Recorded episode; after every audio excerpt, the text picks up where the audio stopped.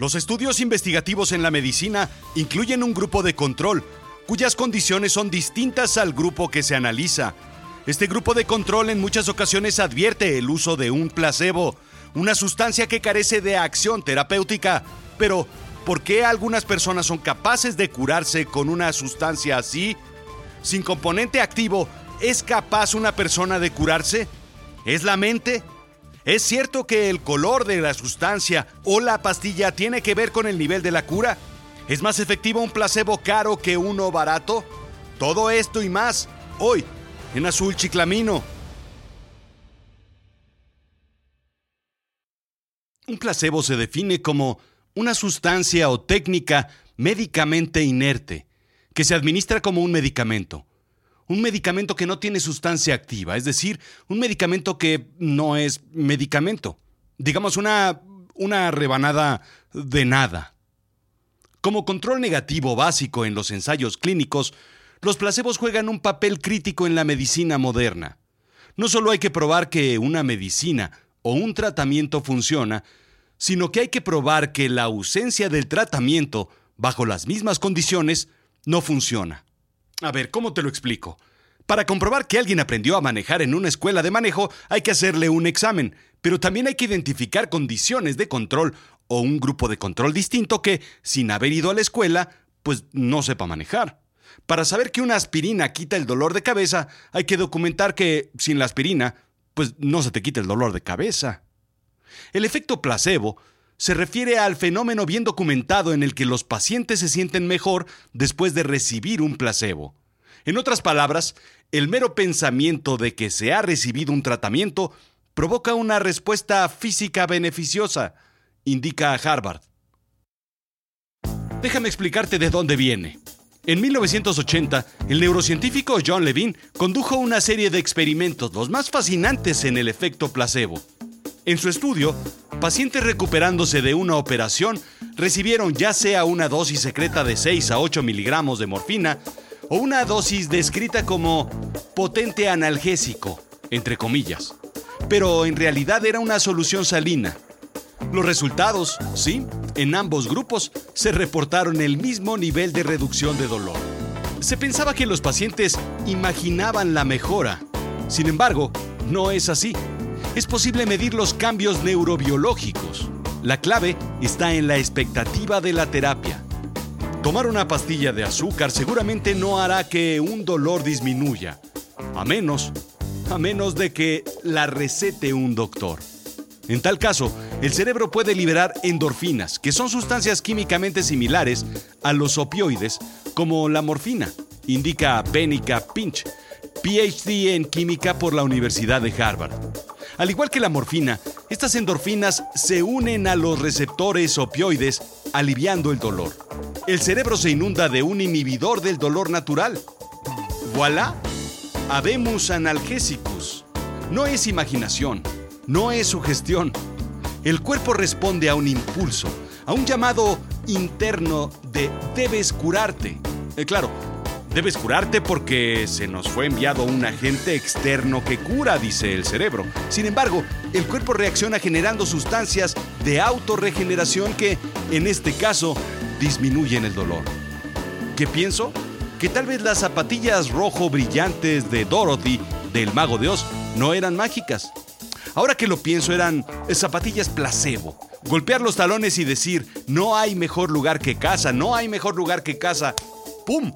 A Dorothy se le quitó la fiebre y los malestares que el empacho por los tacos de barbacoa le habían causado. Así es que, ¿funcionan los placebos? Lo que he encontrado es que sí, pero no para todo, indica Eric Vance, autor de Suggestible You. Hay ciertas reglas y condiciones en las que puede ser increíblemente efectivo para curarse. Parkinson, dolor crónico, síndrome de intestino irritable, depresión, ansiedad y algunos tipos de asma. ¿Cáncer? No, cáncer no, indica National Geographic. Incluso, pacientes que toman placebos para la reducción del colesterol viven más que aquellos que se saltan una dosis. Bien, pues en términos de analgésicos, los placebos funcionan. ¿Qué tal si aprovechamos estos beneficios del cuerpo humano para curarnos? Tal vez funcione, Aquí algunos datos interesantes sobre los placebos. La efectividad de una pastilla se basa en el tamaño, la forma y el color, incluso con el nombre de una farmacéutica impreso en él. Estos factores hacen que sean más o menos eficaces, indica Forbes. Los placebos pueden funcionar incluso a la inversa. Son los denominados nocebos. Gente con intolerancia a la lactosa, por ejemplo, puede experimentar diarreas y espasmos estomacales si se les engaña diciendo que tomaron lactosa. Y lo mejor, los animales pueden ser engañados también con un placebo. Y por animales me refiero a los perros, por ejemplo. No vayas a pensar que soy irrespetuoso. Que sí lo soy. O canijo. Que también lo soy. Pero en fin, perros. Hablamos de perros. Incluso pueden considerarse otras presentaciones de placebos como cirugías falsas. Estas pueden ser tan efectivas en algunas ocasiones como las reales. A un total de 180 pacientes con osteoartritis de rodilla se les asignó, con su consentimiento, uno de tres grupos. Uno, procedimiento artroscópico estándar. El segundo, un lavado. El tercero, una cirugía simulada. Una incisión y, sin saberlo, se les hizo nada. Luego la incisión se cerró. Los resultados fueron interesantísimos. Bueno, interesantísimos para que esté interesado en el tema, porque si no estás interesado en el tema, pues la verdad es que son, pues así como, pues como que irrelevantes, ¿no? Bien, pues aquellos con procedimientos no tuvieron mejores resultados que aquellos con cirugías simuladas, mejorando en la misma escala, indica Aaron Carroll de la Universidad de Washington. Lo interesante es, necesito operarme, pero no me operan. Me siento mejor aunque no me operen. Eso reduce los costos de salud notablemente. ¿No es así? Quien más se beneficia, pues son los doctores que están en la sala no operándome y riéndose de mi malestar de rodilla. La duda queda en el aire. ¿Pueden reducirse los costos de salud con este tipo de procedimientos? Hmm. Primero, no es ético el engañar pacientes al prescribir tratamientos falsos, indica el New York Times. Para sorpresa de muchos, sí, la tuya, y claro, también la mía. Hay personas que se benefician si saben que están tomando placebos. ¿Podrías creerlo? En un estudio en 2014, de los 459 pacientes de migraña, 66 señalaron que los placebos les dieron un alivio mayor que no tener ningún tratamiento. ¿Qué? Y fueron la mitad de efectivos que el analgésico Maxalt. ¿Por qué es importante este estudio? Porque hoy en día se receta a diestra y siniestra y con gran facilidad opioides como Vicodin o Oxycontin, los cuales generan cerca de 44 muertes diarias en los Estados Unidos. A fin de cuentas, es más fácil recetar lo fuerte y lo adictivo primero, evitando que el paciente regrese, sin importar las consecuencias. Total, será problema de alguien más. Pero hay quienes se benefician de saber que toman placebos. Hay quienes se benefician si no saben que están tomando placebos. Pero, ¿qué dice la ética? Debe avisarse a cualquier paciente que se le está administrando un placebo. Sin embargo, esto puede reducir los resultados esperados. Lo fascinante de ser economista es que la economía lo resuelve todo. 1. El paciente debe aceptar que los placebos pueden ser administrados en su terapia. Como diría Capulina, Puede que sí, puede que no, puede que tal vez, puede que a lo mejor, no lo sé. 2. Como incentivo al acuerdo, el paciente comparte los beneficios financieros de la situación del placebo. Así es que los placebos funcionan, y eso ya lo sabía. Pero funcionan también porque el cerebro secreta sustancias, y eso, como el final del extraño retorno de Diana Salazar, no me lo esperaba. Siempre lo he dicho, el cuerpo humano es una máquina que vino sin manual y cada una de estas investigaciones revela sus funcionalidades fantásticas. Al parecer, hay una palanca o un botón que desconocíamos existía y se detona o se activa con un placebo.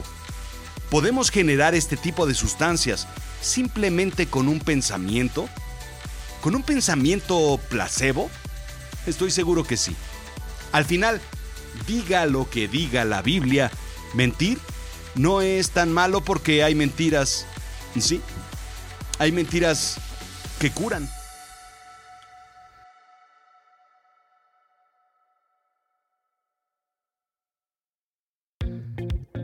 Esto fue Azul Chiclamino, la realidad de lo absurdo.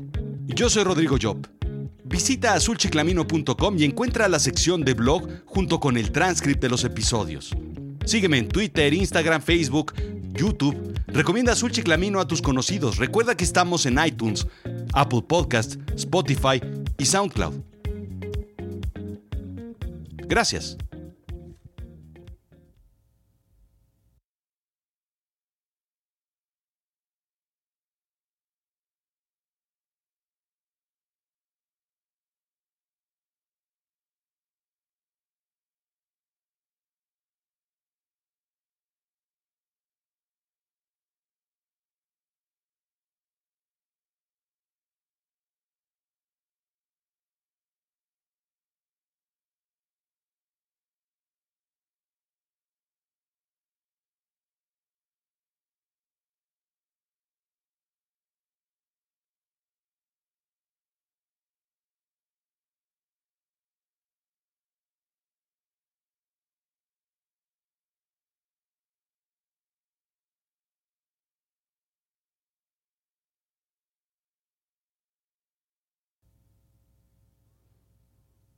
Déjame darle un último giro a la tuerca de esta historia.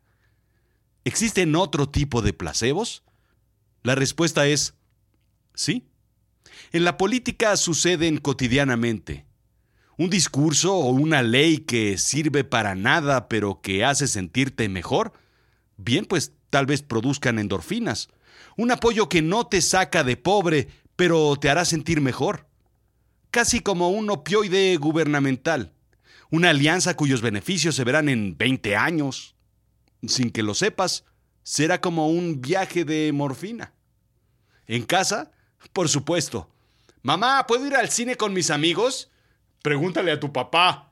Respuesta placebo. Contesta, pero no tiene ningún componente activo, no hace nada. Pero sobre todo, el mundo está lleno de botones placebo. Los hay en los elevadores, en las maquinitas de alimento chatarra, calculadoras, timbres. Nos da la ilusión de que algo sucede, pero en realidad no pasa nada. El mejor ejemplo es el botón para cerrar la puerta del elevador. Tal vez te hayas dado cuenta de que el tiempo entre apretar el botón y el cierre de puertas es larguísimo. No es inmediato. Es porque el botón... El botón no hace nada, indica New York Times. El botón de cierre de puertas de los elevadores fue deshabilitado por allá de los noventas, después de que se promulgara la ley sobre estadounidenses con discapacidad en 1990, indica Karen W. Peñafiel, directora ejecutiva del National Elevator Industry Inc. La legislación requería que las puertas de los elevadores estuvieran abiertas lo suficiente como para que alguien que usara muletas, bastón o silla de ruedas pudiera llegar a tiempo, indica el New York Times. ¿Por qué permanecen ahí los botones? Bien, pues los botones pueden ser operados por bomberos y trabajadores de mantenimiento, quienes tienen los códigos de activación. Seguramente has visto botones instalados en las esquinas para cruzar la calle en Nueva York y otras ciudades. Los botones no solo fueron deshabilitados hace años, sino que fueron intercambiados por un sistema de semáforos inteligentes, los cuales hacen más eficiente el tráfico y el cruce peatonal. Y sobre todo, más seguro. Puedes apretarlo si quieres, seguramente te calmará imaginar que está por detenerse el tráfico o por cerrarse la puerta, y llegarás antes al trabajo, sin embargo, no pasa nada. ¿Qué volé?